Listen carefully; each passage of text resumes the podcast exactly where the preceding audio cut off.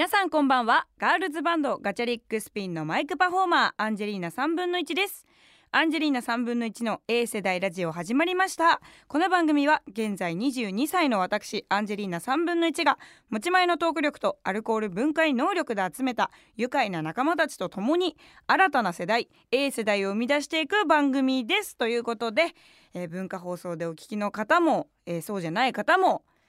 明けましておめでとうございます。え文化放送でお聞きの方は今日は1月2日ということでいやーすごいめでたいタイミングでねオンエアさせていただいているんですけども。やっぱ年末年始っていうのはねデータのやり取りが多いのよ。すんごく。多いんだよ。すごく多いの。でちょっと無理くりつなげた感じはあるんだけど私たちバンドはですね年末年始もゴリッゴリにレコーディングをやったりとかあとその年始に「まあ明けましておめでとうございます」みたいなのでみんなへのコメントだったりとかをねあのこう募ってやりますとか。で年末もあの最後の最後にこうみんなのなんかこう今年も1年ありがとうございましたみたいなコメント流そうかとかまあいろいろあるわけで超データのやり取りが多いんですよ。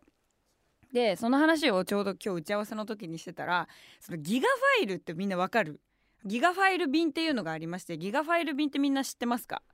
それあのーまあねで簡単に言えばいろんなデータ重たいデータも全部1個にね縮小してまとめることができて URL1 個でそのデータを共有できるというものなんですけどそのギガファイル便っていうののマナーについて話し合おうっていう打ち合わせになったんですよ。でこれあのー日付が設定できるんですねダウンロード期間というものを設けられまして最短3日ででその次がまあ7日、まあ、1週間ぐらいはデータあのダウンロードできますよみたいな。でその後がまあ、まあ20日とかなんかこういろいろ大きくなっていくわけよ。で最大が3ヶ月とかあったよね。100日か。まあ100日が最大なのでまあおおよそ3ヶ月ちょいくらいデータが保存できるというね期間を設けられるんですけどこれをまああの設定をしない段階でギガファイルのねダウンロードのねあの初期設定みたいなのがあってそれがだいたい7日なんですよ。1週間、えーダウンロードできますと。この状態のまま URL を送ってくるやつどう思う？っていう話になったのね。まあ、大体3日とかに設定する人だったらまあこれはね厳重に取り扱うべきものなので3日間でダウンロード期間を設けますみたいな感じでこうアナウンスが入るパターンがあるんですよ。3日5日で設定される場合は。7日の場合、まあ、大体これ初期設定のままえみんながギガファイルのこのデータを共有するという。この初期設定っていうのはもういかがなものかと。7日間。7日間でお前はデータのダウンロードまでをしろという投げやりな感じ。で本文にその7日間です。このファイルをダウンロードできるのは7日間ですという提示はないんですよ。3日5日まではある。3日間しかダウンロードできないのでもう厳重に取り扱ってくださいとかあの気をつけてください保存期間。まあ5日間までになっていますので7日間の場合初期設定だからそこに思い入れがないわけよ。期間の設定に思い入れがないの。だからもうとりあえずその初期設定のままやってるわけね。だからデータへの愛がないわけ。でなんならその送り先の相手への愛配慮もないわけよでね先日ねまあこういろいろデータのやり取りをしてる時に、まあ、メールが埋もれてしまったと。でうちのバンドは大体その7日間で設けますよっていうのをもともと言って共有してるわけよ。大体ギガファイルは7日間になってるからみんな気をつけてねみたいな感じでうちのバンドのデータのやり取りに関してはアナウンスがあるんですけどこれ外部の人からいただいたデータで7日間の設定の場合私一回カチンときます。でこれを話してたのね。そしたらやっぱ7日間って良くないよねって話になったのよ。でそれデータの重さにもよるんだけどもうなんでこれ新年一発目からギガファイルの話ずっとしてんのか分かんないんだけどさ。大体その先方さんにお送りする写真のデータとかね。で大きいものとかあるじゃん。もう何十ギガとかのさものとかだったら写真なんてさすぐにダウンロードするもんじゃないのよ大体。だから100日とかで設定していただけると自分のこの心にゆとりがある状態で万が一忘れたとしてもあそういえば先日ギガファイルのメール来てたな。あダウンロードしよう。あ100日だった。安心だよかった。先方さんありがとうございますってなるわけよ。これが7日の場合ね。あ後回しにしよう。ちょっとギガファイル今ダウンロードする時間もなければ w i f i の環境も整ってないわ。じゃあ後でにしようってやってちょっと置くでしょ。でだいたいそれギガファイルって1回置くと気づくのは5日後6日後なのよ。で気づいた時にあ待てよと。これもう先日メール送っていただいたタイミングいつだろう？ってまず1回すごいもうあたふたしちゃうわけよ。でもまあ写真のデータだったらきっと7日間で設定はしてないだろうっていう体になるのよこっちもね。であじゃあ大丈夫か。万が一、まあ、先日お送りしてもらったメールあ大丈夫だ。これまだ5日しか経ってないし5日っていうアナウンスもないからじゃあ多分あともうちょっと置いても大丈夫だな。じゃあまた w i f i の環境がいい時に時間がある時にダウンロードしようってなるわけですよ。でまた置くともう7日経ってるのよ。そうなるともうそのデータというものはこの世からなかったものにされちゃうわけね。なんだけどこっちからしたらさその何十ギガギガもなるようなデータの写真のねものをねすみません7日経ってしまってギガファイルちょっとデータ切れてしまったのでもう一度送ってくださいなんてそんなこと言えないんですよ大人の関係値だと。だからあじゃあ泣く泣くもうほんと申し訳ないってあのもうこの写真はダウンロードできませんでした。または本当に仲のいい友達がその写真を共有してくれていた場合ごめんあの日のギガファイルさダウンロードしてなかったからもうなんかデータ持ってたりとかする？本当申し訳ないんだけど今度ビールとか一杯おごるからあの圧縮して送ってもらえないっていうのが撮れない限りはもうその写真は二度と帰らぬ写真になるわけですよ。だから皆さん、えー、新年一発目この放送いろんな人が聞いてくれてると思います。2024年ギガファイルを使う皆様は、えー、基本設定を100日にしてみてください。もうそれをするだけであの人とのコミュニケーションもだいぶ変わってくると思います。あの信頼度もねきっと上がってくると思うので7日間で設定する人はちょっと私はあまり好まないですしあのうちのこの A 世代ラジオスタッフチームも大体みんな頼むから100日にしてくれというのであの決着の方がついたので、えー、皆さんも気をつけてみてください。ということで今日も始めていきましょう。アンジェリーナ3分の1の A 世代ラジオ。改めましてアンジェリーナ3分の1です。オープニングトーク文化放送でお聞きの方新年一発目がこれで良かったのかというのはあるんですけどもうね今日の放送はやっぱ文化放送でも一発目になりますしこの1月2日というとてもめでたいタイミングにねオンエアがあるということでもう2024年に向けての話を本当にどんどんしていこうよって話なんだよ。これって年末にすることだよね多分ね もうもう年明けちゃってるんだけど、まあ、そういうねちょっと未来のあるあの放送回にしたいなということで、えー、この前でねあの年末に 未来のある話って言って年末の話するのよ。やばいでしょ。12月24日に m 1グランプリやったじゃん。もう素晴らしかったですよね。ほんと白熱していて。私毎回ほんとお笑いの賞レースっていうのはもうその日のために生きてるぐらいすごく楽しみにしていまして。でなんかこう私もやっぱ夢を追うものだしもうすごい刺激を受けるんですよ。お笑いだったりとかもそうだしいろんな賞ーレースにね。で今回も12月24日にあの m 1グランプリが行われましてでリアルタイムでは見れなかったのよ。っていうのも私あの12月24日にファンクラブイベントがあってそっちの方で結構フィーバーしてたから見られなくてリアルタイムで追うってことができなかったんだけどもう絶対に SNS 見ないようにしようと思ってたの。もう一切遮断してもうネット環境とかもうなんならずっと機内モードぐらいな感じにしてたんだけど帰り道その機材シート送ってもらってる時にたまたまトレンドを見てしまってでそれもその赤坂の方のラジオのオンエアが12月24日だったのよ。そうでなんかその自分のラジオ今どんな感じかなって見てたらその私のハッシュタグトレンド入りしててありがたいことにその下に m 1グランプリの現在進行形のハッシュタグもすげえ動いてて令和ロマンって書いてありました。もう本当にもうその瞬間私もうはあもう終わったって思ってもうすごい繊維喪失しまして。まあでもねあのもう結果分かっちゃったんだけどもう帰って速攻見たんですよ。m 1グランプリ。そしたらもう本当に令和ロマンマジで面白くて。最高だったのね。でアンジー毎年推してるのほんとさやかさんがすごい大好きだからもう今年もね決勝まで行ったんですよ。1本目の時はもう本当にめちゃくちゃ会場大受けででその途中審査みたいなのもずっと1位を守り抜いたまま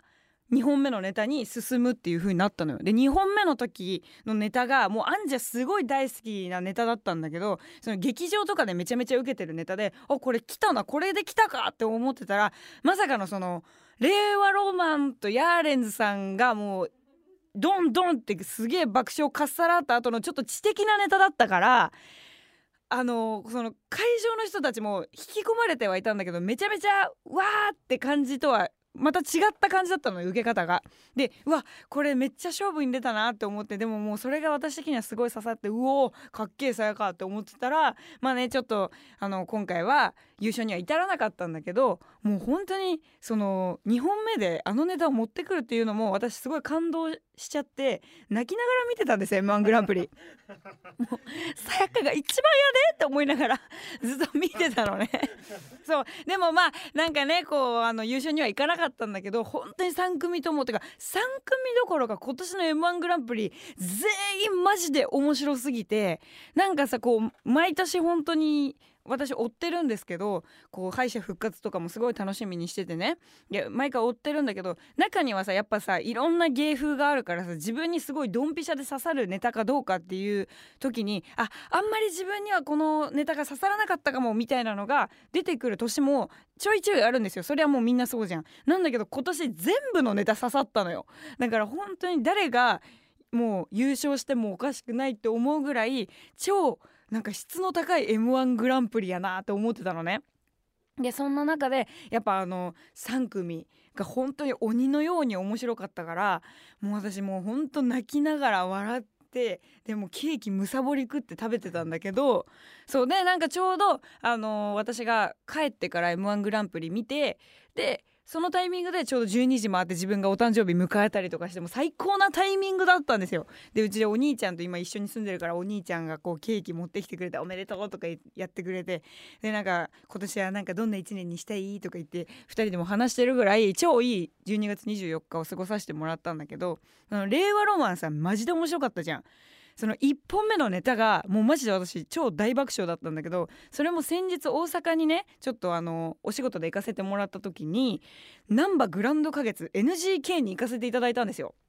で私もお笑い超大好きでその NGK もさなかなかあのやっぱバンド入ってからやっと遠征とかもできるようになったしっていうのでまだ行ったことがなかったのね。でいつもこの目の前通る時にうわー行きたいなグランド花月って思いながら通り過ぎるっていうのがずっとあったんだけどもう本当ありがたいことにちょっと空き時間ができたからもう NGK 行こうって言ってもう行ったんですよ。でもそこであの新喜劇も見させてもらったりとかでその日に令和ロマンさん出てたのよ。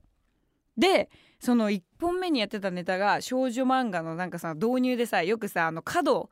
あの道の角でバーンってぶつかるみたいなやつあるじゃん。あれをナンバーグランド花月でもやってたのよ。だから私あのネタ知っててうわマジか私のめっちゃ好きなネタ今回あれじゃん。決勝でやってくれる感じじゃんって思って。でちょっとやっぱそのさナンバーグランド花月でやってる時よりもそのブラッシュアップされたものがさやっても確実に狙いに来てるのをやってて。マジでおもろいみたいな。もう最高って思ってもうゲラゲラゲラゲラ笑ったのよ。しかもトップバッターだったんだよ。1本目の。それないからね。中川家さん以来なかったのよ。その1本目ってやっぱりさ全部の大会の審査基準になっちゃうのね。点数とかも。だから結構シビアにつけられがちなところではあるんだけどもう見事優勝するっていう。だもう本当に素晴らしいかっこいい本当瞬間を見させていただいたなと思ったしもうナンバーグランド花月であのネタを見れたこともすごいもうめちゃくちゃ思い出にもなったしなんかすごい宝物のような一日になったななんてまた後日ねすごく思ったんだけどなんかね今年はねそういうナンバーグランド花月もさ「お前そんだけ忙しい忙しい言ってて行けるタイミングあんのけ」みたいな感じで言ってくる人たちもいると思うから一応言わせてもらうと本当にネタ集めめっちゃ頑張ってんのよアンジ。でそのやっぱさ毎週一本撮りなのよこれね。毎週毎週ねちゃんとねネタをブラッシュアップさせて私も m 1グランプリのごとく面白いものを届けるためにその1週1本撮りっていう風な形をとってるんだけどやっぱ1週間で普通に生きてたらそんなネタなんてポンポンできないわけ。だからいかにこの隙間時間を使ってネタを集めに行くかっていうのはめちゃくちゃ大事になってくることなんですよ。でそんなさなかねちょっと普通歌読んでいきたいと思うんですがラジオネームアミブナさんからです、えこんばんは。ビール好きなアンジーにビール工場見学をおすすめします。出来たてのビールを2杯まで試飲できるのですが不思議なくらいに美味しいです。A 世代ラジオでレポートしてください。残念なことに札幌ビール船橋工場は12月24日で工場見学は終了ですがえ、狙い目はキリンビール横浜工場です。美人社長かアンジーのことが大好きなお兄ちゃんと言ってくださいと。ありがとうございます。こちらネタ集めのリストに一つ追加されました。これうちのねこの A 世代ラジオチームというのはねもうものすごく主語が多いチームでございましてであの本当ありがたいことにね A 世代ラジオを作ってくれてるディレクターのすみちゃんとあの作家の平山さんもめちゃくちゃお酒飲むしビールとかもね絶対組み交わしてくれるんだけどあの最近ね本当ありがたいことにね私クラウンレコードっていうところに今在籍してましてレーベルがね。でそこのクラウンレコードにいるあの A 世代ラジオのね担当してくれてる女の子がいるんですよ。であのこの子リコちゃんって言うんですけどあの今22歳あ23歳だ。23歳。私の1個上の23歳の女の子でもう言えばさクラウンってさ結構さあのー、大御所の方たちがいらっしゃるからスタッフチームもベテランの方たちがめちゃくちゃ多い中でもうものすごく可愛い23歳の金髪の女の子が入ってきたんですよ。でなんかそのありがたいことに文化放送担当になったからもう20代図に加わったわけね。でこの子ももうものすげえものすげえ飲む であの先日アンジーが誕生日だったっていうことでありがたいことにねあのお誕生日プレゼントくれたんだけど、まあ、当日会えなかったからさ「すいません今日の収録の時に」って言って「あのいろいろあのなんかちょっと重たい荷物になっちゃうと思うんですけど」って言ってあのもう袋の形状触っただけでわかるカップ酒くれた。めちゃくちゃその自分がおすすめの日本酒のカップ酒をねあの飲み比べみたいな感じで3本用意してくれてで「お誕生日プレゼントです」って言ってくれたんだけどもうなんかなかなかないよね。同い年ぐらいの子にお酒もらうこととかさカップ酒だよ。しかも激渋じゃん。日本酒のカップ酒もらってさ。うちのディレクターのすみちゃんですらなんか今年のお誕生日はすごい可愛らしいあの私がね大事にしてるクマのぬいぐるみがあるんだけどそのクマのぬいぐるみちゃん用専用のシャンプーとなんかブラシをくれたんですよ。でうちの作家の平山さんは、まあ、あのいつもお酒飲むからってあのおつまみ美味しいのいろいろくれたりとかしてでもうおつまみだけをさ今頂いてる状態だったからさそれに合わせる酒何にしようかなって思ってた矢先リコちゃんが酒くれたからありがたいななんて思って。そうだからあのみんなね本当に A 世代ラジオチームねまた新しくねリコちゃんも加わったんですけどあのもう鬼のようにお酒が大好きなチームなのでこれビール工場行こうよ見学。ね。で私やっぱ札幌ビールが本当に何よりも愛しているビール会社にはなるんですけども2番目に好きなのがキリンビールなんですよ。ハートランドとかねすごい大好きでね。どっちかといったらあのそういうちょっと一番搾りとかを飲むわけじゃないんだけどハートランドがもう鬼のように大好きなのでもうこれはキリンビールの工場行きます皆さん。ちょっとねあの揺るぎない札幌愛なのでやっぱりちょっと苦しい気持ちもあるんですけどやっぱキリンさんは本当にすごい大好きだから行くならやっぱキリンさんだね。でなんでこれ24日で工場見学終わってんだろうね札幌。なんか泣けるねそういうの聞くと。でもねあの札幌ビールのあれはもう札幌行きますから大丈夫です。そうだからもうキリンの横浜工場行こう。みんなで。工場して工場してじゃない。工場に行ってでロケの音もなんかこう近くとかでね多分工場見学の中では撮れないから近くで撮ってでビールの飲む音とかもねと飲みっぷり選手権開催して 赤坂かここは。向こうは牛乳飲みっぷりグランプリだったからこっちビール飲みっぷりグランプリをね開催しよう。そしたらそれやっていこう。ということでねあの今年は本当にネタ集めにももっともっとちょっと力を入れていこうかなって思っているんですがやっぱアンジー1人だけそしてこの A 世代ラジオチームだけではままならない部分も出てくると思うのでちょっと1月2月のメールテーマを募集したいと思います、えー、テーマがですね関東ネタ集め推進委員会という、ね、メールテーマで募集していきたいと思います。これあの急に言われたから何ってなると思うんで説明をするとあの1月2月の間にねこのメールテーマを募集するんだけどあのアンジーに行ってもらいたい関東でネタ集めできそう A 世代ラジオでちょっと活かせそうなネタ集めができる場所というのをみんなに送っていただいてそれに基づいてアンジーが本当にその場所に行ってってネタ集めをしに行くしたいと思っているという企画になっています。まあ頑張れば経費が落ちるかもしれないよすみちゃん。ね。だからそうちゃんとバンバン言って経理の人にもアピールしていこう。今年はね。なのであのアンジーたちもね引き続きネタ集めには力を入れていくんですがみんなの力も貸してくださいということで、えー、1月2月のメールテーマ関東ネタ集め推進委員会、えー、皆さん委員として頑張って働いていただけたらと思います。メールお待ちしております。みんなの好きなところでもいいしあの本当にまだ自分は行ったことないんですけどアンジーちょっと調査してみてくださいみたいな探偵ナイトスクープみたいなことでもいいし、えー、ぜひお待ちしておりますあ確かに関東圏内で行ける範囲だとすごいありがたい。行ける範囲って何？さじ加減。むず。まあアンジーが行けそうなまあ都内とかだと本当にもっとすごい行きやすいので都内がメインだけどまあちょっと足伸ばして関東全域みたいな感じで行きましょうか。はい皆さんメールお待ちしております。それではコーナーに参りましょう。こちら。アンジーの全国テクテクツアー。このコーナーではライブで全国を飛び回るアンジーにあなたの住む街訪れたことがある街のいいところを教えてくださいというコーナーです。皆さんの情報でオリジナルの観光ガイドを作るのが目標になっています。えラジオネーム大塩平八郎のお味噌汁さんからです。アンジーこんばんは。いつも楽しく拝聴させていただいております。ここ1年くらいでアンジーファンになった新参者のリスナーです。さて私の住む三重県四日市市には B 級グルメの四日市トンテキがあります。このトンテキはグローブ状の豚肉を甘辛いタレで焼きたっぷりのニンニクとともに食べるめちゃくちゃご飯が進む一品です。四日市にお越しの際にはぜひご賞味くださいね。また他にも四日市市にはコンビナートという工場が立ち並ぶ一帯があり夜にはコンビナート夜景と呼ばれる綺麗な風景を見ることができます。名古屋には行かれることがあると思いますので名古屋から電車で30分程度の三重県四日市市にも機会がございましたらお立ち寄りくださいと。ありがとうございます。もう今ねものすんごいお腹空いてんの。昨日ねライブがあったんだけどねこの収録日の前の日ねあのライブがあってものすごいお腹空いちゃってもうラーメンをねすすり食って寝たんだけどさ。すすり食って寝た。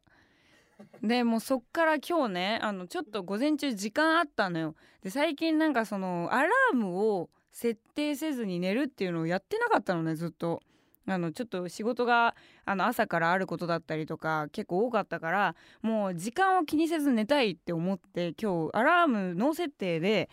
寝たんだけどまさかのアラーム設定してる時より早く起きちゃって朝の7時ぐらいに起きたのよ。でそっからまあいろいろ部屋の掃除とかなんか洗濯とかしてたりとかしてたんだけどまた二度寝できそうだったから二度寝してで今収録まで何も食べてない。めっちゃお腹すいた。これやべえトンテキ。めちゃめちゃ美味しそう写真。テッカテカやだよ。これトンテキ。トンテキはですね分厚めの豚肉とニンニクを濃厚なタレと一緒に炒め千切りキャベツを添えた料理ですと。ちょっと待って浜松町ってトンなんかトンテキ食べれるとこない？探してもう次あの TBS の収録あるからそれまでの時間の間に食べれるトンテキ探してお願い。ねなんかね戦後すぐ四日市市街では多くのお店で出されたと言われているトンテキ。2005年頃トンテキを四日市市のご当地グルメとして PR する動きが活発になったことでトンテキは四日市のえー、ご当地グルメとして全国に広まっていったんだって。えー、知らなかった。トンテキってそうなんだね。ほんとさもう今トンテキの匂いしてきたもん鼻の奥で。私ねものすごいね感受性が豊かすぎて食べ物のこと想像すると鼻の奥で匂いするの。でそれこの前友達にその話したら「お前蓄膿症じゃない?」って言われたんだけど 絶対匂いのジャンルちげえだろって思ってだからあのカレーライスとか想像するだけでカレーライスの匂いしてくるからあのなんならおかずなくても白米だけでいけるそうそれは私の特技でこのね四日市市の、えー、工場風景四日市の工場風景っていうのがありましてこれコンビナートだね。コンビナート夜景。これすごい綺麗だよ。すごいあのなんかジブリのなんかお城とかみたいな感じ。すごく綺麗ですよ。これ遠くから見たらねさぞ美しゅうござござらんか？これ。大塩平八郎のお味噌汁さんだからね。なんか日本語が綺麗すぎて私もちょっと頑張ってみたんだけどダメだ日本語汚いから。これすみちゃん行きたいね。ね行きたい。四日市でロケするか A 世代。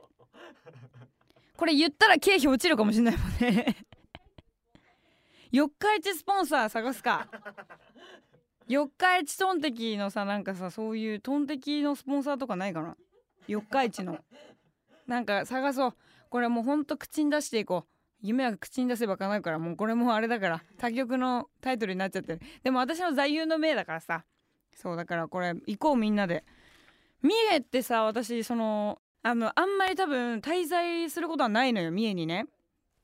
だからちゃんと行きたいよね。私先日さその神戸にライブで行かせていただいた時私神戸すごい本当にもう観光したい観光したいと思っててでなんかそのいつか行きたいなみたいな風に思っててでなんかその大阪でお仕事の時にちょっとだけ時間があったからあの大阪からそんなに遠いわけじゃないじゃない？だからちょっと神戸であの過ごす時間を設けさせていただいたんですけどそのもう本当にやっぱさ通過しちゃダメだよ。なんかさ大都市に向かってみんな動いていくじゃんだから例えばさ関西行くってなったらもう大阪行こうぜみたいにやっぱメインになっちゃうけどやっぱそのそういうところを大事にしたよね2024年は。その私たちはそのやっぱ透明版とかをメインにさバンドとかツアー組んだりとかしちゃうけどその透明版の周りに何がありますかっていろいろ素敵なところあるんですよ。皆さん見逃してませんか？って。それを今一度考えていこうっていう2024年にしていきたいなって思った。だから四日市今年行こう。みんなで口に出せばね経費が落ちるから。そうそうそう。行きたい場所は口に出せば経費が落ちるだからね。そう。分かんないけどあのそんな経費落ちる落ちる言ってますけどあの世の中ねそんな甘い話はないんですよ。だからねちゃんとお仕事をしに行くっていうことが大事なので お仕事しに行こうみんなで。ね四日市行きましょうはい、テクテクツアーありがとうございます。引き続きお待ちしております。各コーナーへのメールは受付メールアドレスアンジーアットマーク JOQR.net までお願いします。アンジーはアルファベットで ANG です。メールの件名にコーナー名お泊まり会テクテクツアー若輩者と書いてお送りくださいそして1月2月のメールテーマは関東ネタ集め推進委員会ですこちらの方もお待ちしております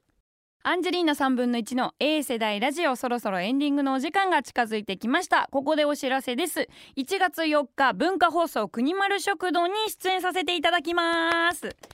看板娘稼働ということでね、えゲストという扱いではなく看板娘として、え国丸食堂で働かせていただきます。年始一発目の開店になるのでぜひね大繁盛するように皆さんたくさん聞いてもらえたらと思います。よろしくお願いします。そして1月のね7日に名古屋 L の方で、えお年玉2024というライブを開催します。年始一発目のガチャリックスピンのライブになりますね、えお年玉をねみんなにね音楽という意味で届けていきたい。あもう本当に大変幸福のある服がいっぱいな、えー、ライブにしていきたいと思っているので、えー、1月7日年始一発目のガチャリックスピンのライブお年玉2024、えー、名古屋 L の方で開催するので、えー、ぜひ来てもらえたらと思います。よろしくお願いします。そしてガチャリックスピン2月にはミニアルバムをリリースします。イエーイ。えミニアルバム「エースの方もねぜひ皆さんチェックしてもらえたらと思いますしエースを引っ提げてのツアーも始まるので、え今年もねどうぞ皆さんライブでたくさん音を体感してもらえたらと思います。よろしくお願いします。それではアンジェリーナ3分の1の A 世代ラジオまた来週お会いしましょう。バイバーイ。